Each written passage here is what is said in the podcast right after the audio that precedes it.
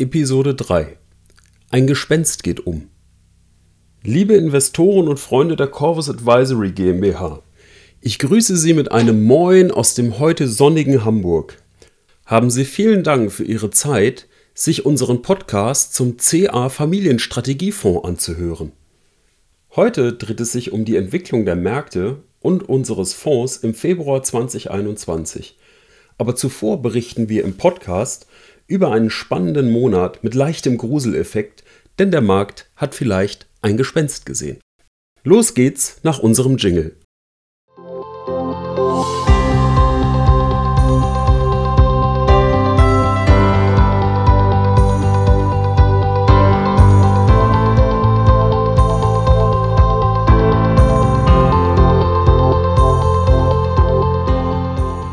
Okay, wovor haben sich die Kapitalmärkte denn im Februar 2021 so gegruselt? Nein, es war nicht das Gespenst des Kommunismus. Dieses ist jetzt seit einigen Jahrzehnten im Ruhestand. Es war das Gespenst der Inflation. Inflation. Bei diesem Wort bekommen viele von uns Deutschen gehöriges Unwohlsein. Einige von uns erinnern sich noch an die Stöberaktionen auf den Dachböden unserer Großeltern – so fand auch ich dort als Kind eine Kiste mit Geldscheinen aus den frühen 1920er Jahren, die auf Mark lauteten. Ich war von jetzt auf gleich Billionär, nur leider ohne Kaufkraft. Unser Inflationsalbtraum ist jetzt 100 Jahre her, hat sich aber in unser kollektives Gedächtnis eingebrannt. Heutzutage können wir Hyperinflation live in Ländern wie Venezuela beobachten. Wer bei Google die Begriffe Venezuela, Inflation und Chicken eingibt, wird schnell auf Bilder stoßen, die zeigen, wie Dinge des täglichen Lebens mit Koffern voller Geld bezahlt werden. Teilweise werden Lebensmittel oder andere Güter in Geld aufgewogen. Und das, obwohl Venezuela eines der rohstoffreichsten Länder der Welt ist. Das Norwegen Lateinamerikas.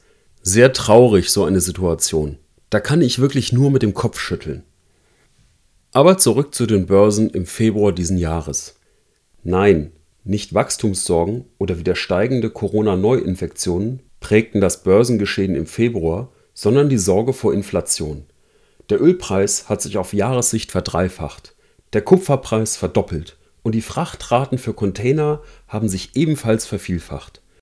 Dies spiegelte sich in den Inflationserwartungen und dem rasanten Anstieg der Rendite für zehnjährige US-Staatsanleihen von 0,9% PA zu Jahresbeginn auf 1,4% Ende Februar wieder. Von diesen gestiegenen Zinsen profitierten zunächst insbesondere Banken, Rohstoff- oder Energieunternehmen. Hinzu kam ein sogenannter Reopening Trade aus den Corona-Lockdowns heraus zugunsten von Tourismusunternehmen, Fluglinien und Restaurantketten. All dies ging zu Lasten von Qualitäts und Wachstumsunternehmen aus den Sektoren Technologie und den Versorgern. Die hohe Geschwindigkeit des Zinsanstiegs in den USA führte allerdings dazu, dass am Markt eine sehr wichtige Frage aufkam: Wird die amerikanische Zentralbank Fed bei einem zu starken Anstieg der Inflation durch zu starkes Wachstum früher als gedacht die Zinsen erhöhen der Chairman der amerikanischen Zentralbank, Jerome Powell, hat bei seiner Anhörung vor dem Kongress am 23. Februar 2021 aber direkt unmissverständlich klargemacht, dass die Fed an der lockeren Geldpolitik festhalten wird. Steigende Zinsen werden mehr als ein Indiz für die wirtschaftliche Erholung als ein Zeichen nachhaltiger Inflation gesehen. In diesem Kontext berichtet die New York Times, dass in den USA das 1,9 Billionen US-Dollar schwere Konjunkturprogramm der beiden Regierungen mit der Sorge der Zentralbank und der US-Regierung gesehen wird, dass eher zu wenig zur Erholung der US-Wirtschaft getan wird als zu viel. Dies rührt daher, dass im Zuge der Finanzkrise die Obama-Regierung ein 800 Milliarden Dollar schweres Konjunkturpaket initialisierte, welches zu einer Inflation von unter 2% für die nächsten zehn Jahre führte. Mehr noch als ihr US-Pendant ist die Europäische Zentralbank auf eine Sicherstellung günstigster Finanzierungsbedingungen fokussiert. Vor dem Hintergrund massiv gestiegener Staatsschulden, sieht die EZB bereits im jüngsten Anstieg der Rendite für zehnjährige Bundesanleihen von minus 0,6% auf minus 0,2% einen kritischen Vorgang. Dies impliziert eine Erhöhung der Zinslast für einige südeuropäische Länder und beeinträchtigt deren Schuldentragfähigkeit. Das verdeutlicht, wie weit Europa von einer Normalisierung der Zinslandschaft entfernt ist. Und wie sehen Sie das, werden Sie fragen? Bekommen wir Inflation und höhere Zinsen? Nun, wir glauben nicht an eine strukturell höhere Inflation. Temporäre Preissteigerungen durch eine Erholung der Wirtschaft halten wir aber für nicht unwahrscheinlich. Diese müssen vom Begriff der Inflation, also der nachhaltigen Geldentwertung, aber differenziert werden. Gegen eine strukturelle nachhaltige Inflation sprechen eine Reihe von Argumenten.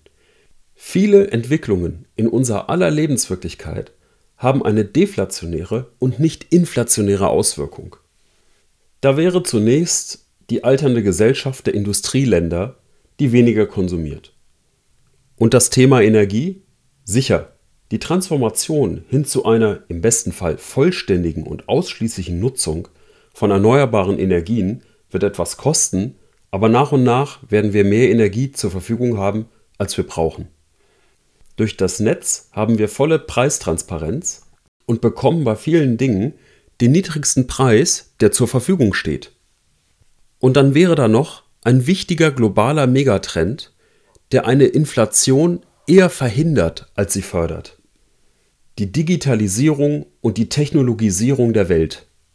Diese schafft mehr Bequemlichkeit und spart Zeit in vielen Lebensbereichen. Denken Sie nur an den Kauf einer Bahnfahrkarte oder eines Flugtickets, den Check-in am Flughafen, Ihr Online-Banking und nicht zuletzt Videokonferenzen. Diese Entwicklung wird weitergehen, zum Beispiel mit selbstfahrenden Autos. Für das Thema Inflation ist dabei entscheidend, dass bei Digitalisierung und Technologisierung Arbeitsplätze abgebaut werden gut bezahlte Arbeitsplätze. Wahrscheinlich finden diese Menschen nicht wieder einen gleichwertigen Job. Denn anders als in früheren wirtschaftlichen Umbrüchen verlangt die digitale Revolution von den Menschen für einen guten Job mehr Qualifikationen als weniger. Aus diesem Grund fehlt ein wesentlicher Treiber der Inflation höhere Löhne für breite Teile der Gesellschaft. Alles in allem finden wir aktuell keinen vernünftigen Grund, warum wir eine breite, auf Dauer angelegte Inflation in den Industrieländern bekommen sollten. Und wie ist der CA Familienstrategiefonds im Februar gelaufen? Zu Beginn des Monats setzte sich die positive Wertentwicklung aus dem Januar fort. Dann wirkten sich die gestiegenen US-Zinsen im Februar auf alle Anlageklassen aus. Zunächst kam es am Aktienmarkt zu einer massiven Sektorrotation. Banken, Rohstoff, Energie und Tourismusunternehmen rückten wie beschrieben in den Fokus der Investoren. Da diese Sektoren aus Gründen der Nachhaltigkeit, der Disruption des Geschäftsmodells oder der Bilanzqualität nicht im Fokus unserer Anlagestrategie stehen, haben wir an der Rotation nicht positiv partizipiert. Am Monatsende folgte dann eine breite Korrektur über alle Anlageklassen hinweg. Isoliert betrachtet konnte aber unsere Optionsstrategie hingegen auch in diesem Umfeld einen signifikant positiven Performancebeitrag liefern. So liegt die Performance des Fonds für die A-Tranche im laufenden Jahr per Ende Februar bei minus 0,3% und für die B-Tranche bei minus 0,4%. Und was haben wir für Transaktionen im Fonds vorgenommen? Den gestiegenen Zinsen und den guten Konjunkturperspektiven tragen wir Rechnung, indem wir im Optionsportfolio nach und nach zyklische Sektoren wie Chemie, Industrie und Medien zu Lasten von defensiven Werten aufbauen. Korrekturen wie zum Monatsende werden konsequent zum Schreiben von Put-Optionen genutzt. Nach der dynamischen Kursentwicklung in Ostasien zu Jahresbeginn haben wir unsere Fondsinvestition dort temporär reduziert und Gewinne realisiert. Im Gegenzug haben wir am Monatsende eine Position in globalen Small- und Mid-Cap-Aktien über einen Fonds aufgebaut. Wir halten uns weiterhin an die alte Wall Street-Regel Don't Fight the Fed und sehen weiter konstruktiv ins Jahr 2021. So, jetzt habe ich mal wieder genug geredet. Haben Sie vielen Dank für Ihre Aufmerksamkeit. Bei Fragen können Sie uns gerne jederzeit unter kontakt at corvus-advisory.de ansprechen. Bis zum nächsten Mal. Ihr Raphael Moron Zirfers. Es folgt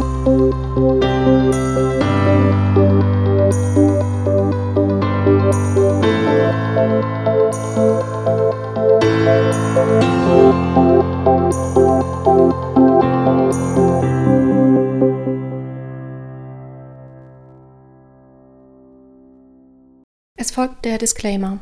Bei diesem Podcast handelt es sich um eine Kundeninformation im Sinne des Wertpapierhandelsgesetzes. Die Kundeninformation richtet sich an natürliche und juristische Personen mit gewöhnlichem Aufenthalt bzw. Sitz in Deutschland und wird ausschließlich zu Informationszwecken eingesetzt. Diese Kundeninformation kann eine individuelle und anlegergerechte Beratung nicht ersetzen und begründet weder einen Vertrag noch irgendeine anderweitige Verpflichtung oder stellt ein irgendwie geartetes Vertragsangebot dar.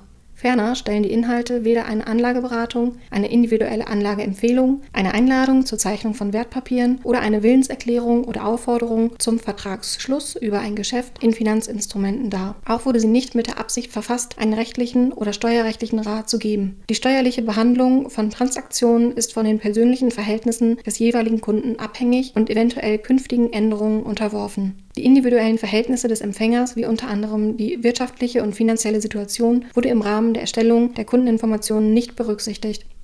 Eine Anlage in erwähnte Finanzinstrumente, Anlagestrategie, Finanzdienstleistung beinhaltet gewisse produktspezifische Risiken, wie zum Beispiel Markt- oder Branchenrisiken, das Währungs-, Ausfall-, Liquiditäts-, Zins- und Bonitätsrisiko und ist nicht für alle Anleger geeignet. Daher sollten mögliche Interessenten eine Investitionsentscheidung erst nach einem ausführlichen Anlageberatungsgespräch durch einen registrierten Anlageberater und nach Konsultation aller zur Verfügung stehenden Informationsquellen treffen. Zu weiteren Informationen finden Sie unter www www.hansainvest.com slash deutsch slash Fondswelt slash Fondsübersicht die wesentlichen Anlegerinformationen und das Wertpapierprospekt. Wertentwicklungen in der Vergangenheit sind kein zuverlässiger Indikator für zukünftige Wertentwicklung. Empfehlungen und Prognosen stellen unverbindliche Werturteile über zukünftiges Geschehen dar. Sie können sich daher bezüglich der zukünftigen Entwicklung eines Produkts als unzutreffend erweisen. Die aufgeführten Informationen beziehen sich ausschließlich auf den Zeitpunkt der Erstellung dieser Kundeninformation. Eine Garantie für die Aktualität und fortgeltende Richtigkeit kann nicht übernommen werden. Der vorstehende Inhalt gibt ausschließlich die Meinung des Verfassers wieder. Eine Änderung Änderung dieser Meinung ist jederzeit möglich, ohne dass dies publiziert wird. Die vorliegende Kundeninformation ist urheberrechtlich geschützt. Jede Vervielfältigung sind nicht gestattet. Datum 31. Dezember 2020. Herausgeber ist die Corvus Advisory GmbH mit Sitz an der Alster 3 in 20099 Hamburg, handelnd als vertraglich gebundener Vermittler laut 2 Absatz 10 KWG im Auftrag, im Namen, für Rechnung und unter der Haftung des verantwortlichen Haftungsträgers BN und Partners Capital AG mit Sitz in der Steinstraße 33 in 50374 Erftstadt. Die BN und Partners Capital AG besitzt für die Erbringung der Anlageberatung gemäß